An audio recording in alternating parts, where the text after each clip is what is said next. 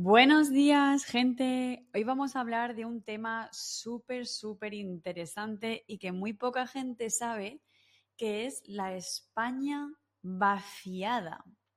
La España vacía. Vamos a empezar con un poquito de vocabulario.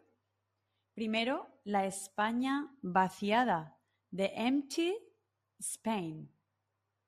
Despoblación depopulation, áreas rurales, migración, abandono de pueblos, envejecimiento poblacional, population aging, falta de servicios, lack of services agricultura, desarrollo sostenible, sustainable development, turismo rural, turismo rural, tradiciones, innovación tecnológica. Y bueno, son términos muy técnicos, así que vamos a empezar ya. Primero quería mencionar algunas curiosidades sobre la España vaciada. ¿Cuál es el origen del término? El término la España vaciada se hizo muy muy popular en los últimos años para describir áreas de España, especialmente en el interior que sufren de una disminución muy fuerte en la población a causa de o debido a la migración hacia las ciudades más grandes. Y es que parece ser que los jóvenes solo queremos vivir en la playa o en ciudades grandes. Entonces, eso es un problema para el centro de España y de la península en general. ¿Cuáles son las áreas más afectadas? Las regiones más afectadas son Castilla y León, Aragón, La Rioja y partes de Castilla-La Mancha y Extremadura. ¿Cuál es su eh, principal problema? La despoblación y el envejecimiento. Estas áreas no solo se enfrentan a la despoblación, sino también a un envejecimiento de la población, lo que genera desafíos en la prestación de servicios y en la vida comunitaria. En estas ciudades que yo he mencionado, básicamente la gente ya es muy mayor y el problema es que, ¿dónde están los jóvenes con sus comercios, con sus servicios? Porque si todo el mundo en el pueblo está jubilado, mm, ¿quién, quién te puede dar esos servicios que necesitas, no? Es un problema real. Por esa razón hay muchas casas, comercios que en estas zonas despobladas pues puedes adquirirlo de una forma fácil y barata.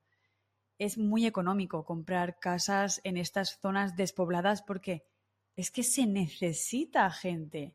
El gobierno está promoviendo acciones para poder vender casas, vender negocios casi regalado. Casi regalado. Es muy, muy barato. A nivel impacto económico, eh, ¿qué es lo que está pasando?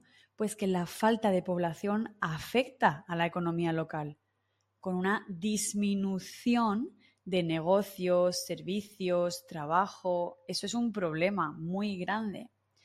A nivel social existen, como he mencionado anteriormente, movimientos sociales y políticos que buscan llamar la atención, llamar la atención de gente, especialmente joven, para promover, promover medidas y revitalizar estas áreas, darles como una segunda vida. Voy a leer un texto sobre la España vaciada. Dice, la España vaciada se refiere a una problemática creciente en varias regiones de España, donde la migración hacia las ciudades más grandes ha dejado atrás pueblos y áreas rurales con una población decreciente y envejecida. Esta situación presenta desafíos significativos, como la falta de servicios básicos, el cierre de escuelas y negocios y la dificultad para mantener viva la cultura local. A pesar de estos retos, existen iniciativas y movimientos que buscan revitalizar estas áreas, promoviendo el turismo rural, la agricultura sostenible y la innovación tecnológica como formas de atraer a nuevos residentes y visitantes. Ahora voy a mencionar un par de expresiones o frases hechas relacionadas con el tema. La primera es, me voy a buscarme la vida. Me voy a buscarme la vida. Esta es una frase que dicen mucho los jóvenes que viven en pueblos y quieren ir a la ciudad a buscar mejores oportunidades, generalmente laborales. Me voy a buscarme la vida. I'm going to look for my life, to get a better life. 2. Pueblos fantasma, ghost villages, pueblos fantasma.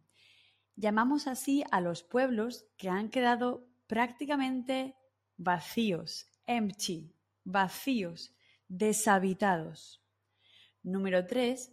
Volver a las raíces, to go back to the roots, volver a las raíces. Pues usamos esta frase para expresar la idea de volver al lugar de origen, de volver a ese lugar en el que naciste o creciste. Voy a volver a las raíces. Frase número cuatro. El campo no da para más. El campo no da para más es una expresión que refleja la difícil situación económica en las áreas rurales. Yo sé de primera mano que trabajar en el campo es muy duro, es muy, muy duro, especialmente en este país. Conozco de primera mano a gente, mi familia, mi padre, mis abuelos, que han trabajado desde los siete años en el campo cultivando tomates, patatas, alcachofas, incluso melones. Bueno, y sé de primera mano lo mal que lo han pasado en muchas ocasiones, ya sea por fenómenos mm, climatológicos o por momentos económicos difíciles. El campo no da para más. O sea, Menos ayudas, reciben de todo. Es un trabajo muy forzoso que necesita muchas horas. Es un trabajo que no puedes simplemente cerrar la persiana y te olvidas cuando llegas a casa. Yo he visto como mi padre pasaba la noche en vela, pasaba la noche sin pegar ojo, pasaba la noche sin dormir por ir a los invernaderos a encender fuegos o estufas controladas para intentar que la cosecha salga adelante. Es un trabajo muy difícil, de verdad. Un día me gustaría hablar simplemente solo de esto, porque el esfuerzo que hace mi padre y luego el porcentaje económico que se lleva. Para que os hagáis una idea, eh, mi padre es el creador del producto, el que pone toda la inversión inicial, el que corre todos los riesgos. Y después la gente que lo transporta o la gente que lo vende se lleva, se lleva el triple de dinero, básicamente. O sea, es algo muy duro de ver. Es algo que poca gente ve, es algo que no se ve. Mm, tú no te paras a hablar con el agricultor sobre esto, pero es muy fuerte. Y me gustaría hablar un día sobre esto. Y si es posible, mm, invitaré a mi padre para que nos hable sobre esto. Y también me gustaría hacer un podcast con mi madre. Así que, bueno, ya lo planearemos. Otra frase es echar el cierre. echar el cierre. Hace referencia a negocios que cierran en pueblos pequeños por falta de clientes. La número 6, aquí no hay quien viva. Aquí, aquí, aquí no hay quien viva, aquí no, aquí no. Esto es el nombre de una serie, aquí no hay quien viva. Viva es subjuntivo. Aquí no hay quien viva es el nombre de una serie muy famosa española que es como Friends, pero con gente más mayor y la versión española. Es como un vecindario eh, de gente muy divertida. Si tenéis tiempo, echarle un vistazo. Y es que es una expresión usada para describir lugares muy aislados o abandonados. Y por último, tirar la toalla, to throw the towel, tirar la toalla. Se usa en muchísimos contextos, como en inglés, supongo. Uno de sus significados principales es rendirse, to surrender, rendirse. Y en este aspecto, en este tema, podría ser un poco quizás abandonar tu pueblo, ¿no? Si no quieres, no quieres abandonarlo, pero tiras la toalla, pues porque no encuentras trabajo o por cualquier motivo. Y bueno, pues eso sería todo por hoy. Muchas gracias por estar aquí y nos vemos muy, muy prontito. Chao.